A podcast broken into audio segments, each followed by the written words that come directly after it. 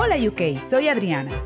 Hoy, al igual que otras semanas anteriores, compartiré con todos una nueva palabra homónima, que como ya lo hemos dicho anteriormente, son aquellas palabras que se escriben y se pronuncian igual, pero pueden tener diferentes significados. La palabra de hoy es vino. La palabra vino se refiere a la bebida obtenida en el proceso de fermentación de la uva.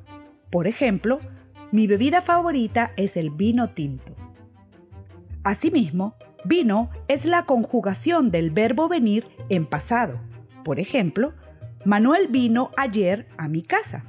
En este caso, estas dos palabras se podrían usar en una misma oración y cada una significaría algo diferente.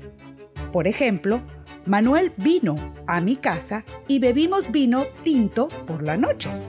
Interesante, ¿verdad? Y con esta me despido. Hasta la próxima semana donde hablaré de las palabras homófonas. ¡Chao!